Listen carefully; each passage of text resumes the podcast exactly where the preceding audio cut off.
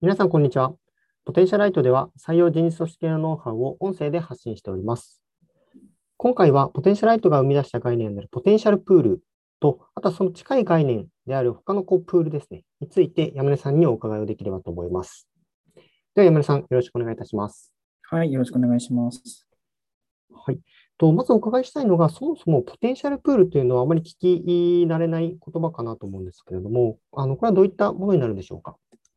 はい、ポテンシャルプールは、えっと、将来的に御社のタレントプールになり得る可能性が高い求職者のリスト。つまり、あの将来的にっていうのがポイントで、えっと、タレントプールって皆さんご存知かもしれないんですけれども、あのカジュアル面談とかで離脱してしまったとか、内定を辞退されてしまった、あと選考途中で辞退してしまった。まあ、つまり、えっと、御社がある程度、その求職者のことを評価をしていて、でただあの、何か理由があって選考離脱してしまった。方を、えっと、タレントプールって指すかなと思うんですけれども、ポテンシャルプールっていうのは本当にポテンシャルのプールになるので、えっと、面接で不合格だった方の、えっと、プールだと思っていただければ分かりやすいですね。で、面接で不合格だった方っていうのは、もしかしたら1年後、2年後、3年後、まあ、5年後に、えっと、御社のこう採用のハードルに乗る可能性が非常に高いなっていうところが持っているので、なので、将来的に、えっと、御社のタレントプールになり得るっていうところをの意味を込めて、ポテンシャルっていうふうな名前にしていて、ポテンシャルプールが誕生している感じですね。ありがとうございます。そうなったとき、そのポテンシャルプールというのはなぜ必要なのでしょうか？はい、えっとですね、結論としては、まあ、エンジニアだったりとか、あのエンジニア採用を中心に結構このポテンシャルプールっていう概念を使ったりするんですけれども、あのそうですね、端的に申し上げ、回答を申し上げますと、えっと、求職者の方、本社が求める求職者の方が人数が枯渇していることが、えっと、一つのあの答えになっています。でどういうことかっていうと、えっと、ちょっと話飛ぶんですが、例えば皆さんがこうエンジニア採用を進めるにあたって、えっと、いろんな媒体を多分使うと思います。 Wantedly、Forkwell、Findy、LAPRAS、ドラフト、えっと、ビズリーチ、 Green などを使ったときに、えっと、今、こう転職の、えっと、ご意向がある程度ある求職者っていうのは、その全媒体で合計しても一千人もいませんと。で、一千人もいないのであれば、例えば仮にじゃ500名って定義したときに、えっと、500名にじゃスカウト送信をする。まあ、これ多分3ヶ月か4ヶ月ぐらいであの500通ぐらいあの送信できてしまうと。で、500通仮に送信したときに、えっと、返信率が10%って仮定したとしても、50件あのカジュアル面談が組めるというふうに想定したときに、じゃあ50件カジュアル面談組んで何名入社決定するのか、まあ、おそらく多くて2名、えっと、3名ぐらいになるんじゃないかなと思ってますと。で、2名から3名の、えっと、プールがあった、プールというか、あの採用決定、入社決定したときに、おそらく、えっと、御社の、あの求める人物像というか採用人数って、えっと、2名、3名以上かなと思うんですよね。なので、その2名から3名以上の、えっと、採用活動をするにあたって、あの今、あのホットな求職者って言われている、えっと、各媒体にいる求職者ってほぼ枯渇してしまうと。なので、あのどの会社様もエンジニア採用とか、まあ、UX のデザイナーとか、割とこうハードルが高いあの職種に関しての採用活動を行うと、えっと、早期にあの求職様がこう枯渇枯渇してしまう状態に入ってしまうと。で、その枯渇してしまった状態に入ってしまうと、ありとあらゆるこう施策を打ち出すんですけれども、そこが、そこに対して、あの、救世主になるのが、このポテンシャルプールっていう概念になってますと。で、えっと、ポテンシャルプールは、えっと、選考不合格にした方のリストになっているので、あの皆さんイメージしていただきたいんですけれども、えっと、一次面接何件あのこなして入社決定1名出るっていうあの計算になるのか。で大体、ポテンシャルライトだと1次面接13件に対して内定承諾は1件。これぐらいのぶどまりかなと思ってます。つまり、12名は離脱しちゃってるんですよね。まあ、離脱っていうのは、えっと、選考辞退された方と選考不合格になってしまった方の2つに分かれると。ってなった時に、じゃあ12名は何かしら離脱しちゃってるのであれば、それをポテンシャルプールにどんどん溜め込む場合については、仮にじゃあ10名採用するのに対して 12×10、120名はポテンシャルプールが溜まってくると。まあ、それを追いかけるか追いかけないかで、えっと、全然こう採用活動のやり方が変わってきますし、なので、今、質問の回答、質問としては、なぜポテンシャルプールが必要なんでしょうかというところについては、まあ、慢性的なエンジニアの枯渇とか、えっと、採用ハードルが高い人材が枯渇していることに対して、ポテンシャルプールは結構救世主的な存在なんじゃないかなというところですかね。ありがとうございます。じゃあ求める採用人数に達するためには、やっぱり既存の手法ではなかなかこうデータベースが枯渇してしまう。そこに対して、えっと、新しくポテンシャルプールというものを構築をして、えー、募集団形成にこうつなげていくというような内容ですかね。そうですね。はい。ありがとうございます。えっと、そうなったときにそのポ、ポテンシャルプール、似たような言葉として、まあ、概念として、タレントプールであったりだとか、あとはリファラルプールあとはスカート未変身プールのようなところもあるかなと思うんですけれども、あのこことのこう違いの部分について改めてお伺いしてもよろしいでしょうか？はい、えっと、まあ、タレントプール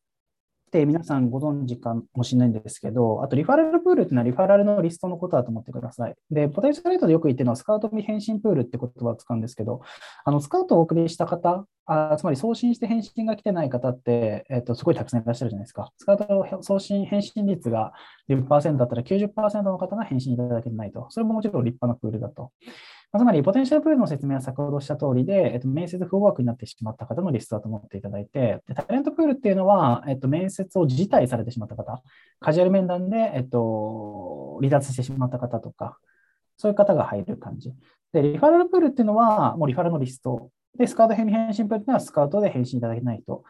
が、えっと、これがなんか今言った違いになってます。で、えっと、共通点としては、ポテンシャルプール以外、つまりタレントプール、リファラルプール、スカウト未返信プールっていうのは、えっと、御社が書類選考を少なくとも通過するラインのレベルに達している方のプールであることはご理解いただけるんじゃないかなと思っています。つまり、えっと、御社がこう採用する気がない人、ない方をタレントプールとかリファラルプールとかに入れるわけもないですし、御社の採用ハードに乗らない方を、えっと、スカウトを、えっと、配信するケースケースはないと思いますと。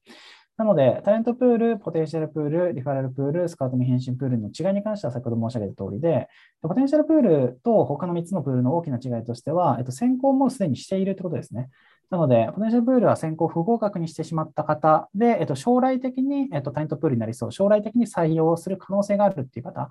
のプールだったりするので、そこは一番の違いですかねというところですかね。ありがとうございます。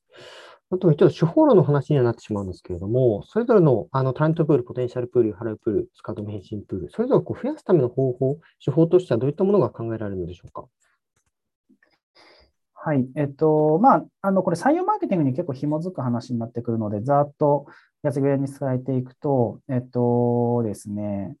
まあ、よくあるのがやっぱ採用のイベントですよね。まあ、一つ目としては。イベントではセミナーのこと。ま、つまり、えっ、と、まあ、自社で、まどんなこう取り組みをしているのかみたいなセミナー。例えば、えっ、と、自社のエンジニアリングの組織ってこういうふうに組織形成しますよ。こういうふうにスキルアップの仕組み作ってますよ。みたいな形でセミナーとしてアウトプットする手法が一つ。で、二つ目が勉強会ですね。で、これ勉強会の特徴としては、えっ、と、セミナーって基本的には何かこう題材があって、えっと、一方方一方向方向で、えっと、アウトプットするんじゃないかなと思うんですけれど、勉強会は比較的エンジニア何名かこう登壇しつつ、結構、あのパラレルにというか、えっと、参加者と登壇者があのお話し合いながらやっていくとか、あとはちょっと角度変えると、ライトニングトーク、最近なんかコロナでなくなっちゃいましたけれども、コロナがまだ来てない時代については、あの3名ぐらいあの登壇者を決めて、その3名が10分から15分ぐらいで、もうライトニングというか、もうどんどんどんどんこう素早く話していくみたいなところはすごく良かったんじゃないかなとか、あとはなんか黙々会とかも最近なくなっちゃいましたけれども、まあ一箇所に集まって、まあ、とにかくコード書き合おうよみたいな、これエンジニアとかよくやりますね。あとこれもエンジニアの話があるんですけども、こうハッカソン、まあ、つまり、えっと、制限時間内に何かシステムをなんか一日中かけてやってみようかみたいなこう取り組みとかあったりしたんですけれども、あの、まあまあこんな感じの施策がある。で、これ、あの共通点としては、なんか採用活動の色を出せないことだと思うんですよね。ま、つまり、あの皆さんご存知かもしれないですけれども、採用活動ってやっぱり顕在化されたあの転職活動層と、あとは潜在的な転職活動しようかなと思ってるんだけれども、えっと、媒体に登録しない層とかいるんですけれども、その後者の、えっと、潜在層をキャッチするための施策として、えっと、今お話しした勉強会とかセミナーとか、えっと、LT とかライトニングトークとか、あとは黙々会とかハッカソンをやって、なので、あの将来的に、えっと、あの転職活動をするであろう求職様をどんどんこうキャッチアップする施策っていうのはすごくあの重要になるんじゃないかなと思うので、まあ、そういうのが多分施策の話になってきますところですかね。ありがとうございます。そうです。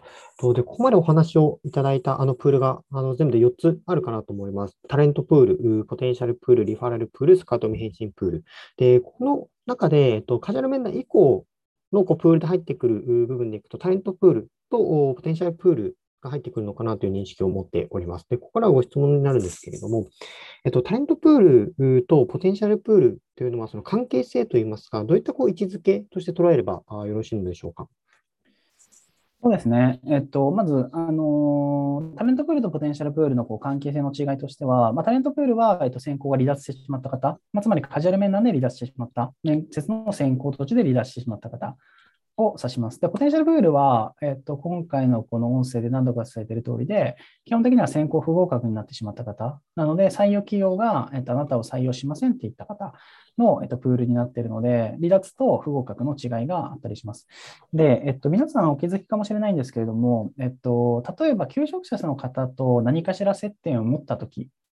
まあ、例えばそれが面談であっても面接であってもなんですけれども、それって結局のところ最終的に、えっと、ポテンシャルプールかリファラルプール、ないしは入社、この3つが、えっと、最終的なゴールというか、になってます。でどういうことかっていうと、えっと、面談ないしは面接をしたときに、あの必ずこう選考結果ないしは、えっと、求職様に、じゃあうちの会社を受けるか受けないか、先行進むかどうか、あのジャッジしてくださいねって先方にこう、サイを投げるじゃないですか、求職様に。ってなった時に、結局のところそれって、えっと、先行を離脱しちゃうのか、つまりタレントプール。えっと、選考を、えっと、不合格にするのか、これポテンシャルプール。もしくは選考が合格になって入社するのか、この3つが、えっと、最終的なこう行き着く先なんですよね。なので、あのー、すごく大胆な言い方をすると、世にいる求職者様については、基本的にはタレントプールとポテンシャルプールに、えっと、御社はもう基本的にはもう、あのどんどんどんどんそこに向かうように進捗を進めていくっていうところが、えっと、ポイントになってくるんじゃないかなという形。で今日お話ししたこうスカウト未返信プールとかの話については、あとリファラルプールについては、そんなにまだあの求職者のところタッチができてない、面談ができてないタイミングかなと思うので、まあ、それはまたちょっと違う話になりますよっていうのが、まあ、違いの話ですかねと。ありがとうございます。はい。では、今回はポテンシャルプールとはどういったものなのか、あまた、もしくはあ他のこうプールとの違いであったりとか、関係性、位置づけがどうなっているのかという内容について、え山根さんにお伺いいたしました。で本内容はノートでも発信をしておりますので、えご興味のある方はぜひご覧いただければと思います。では本日は以上とさせていただきます。ありがとうございました。ありがとうございました。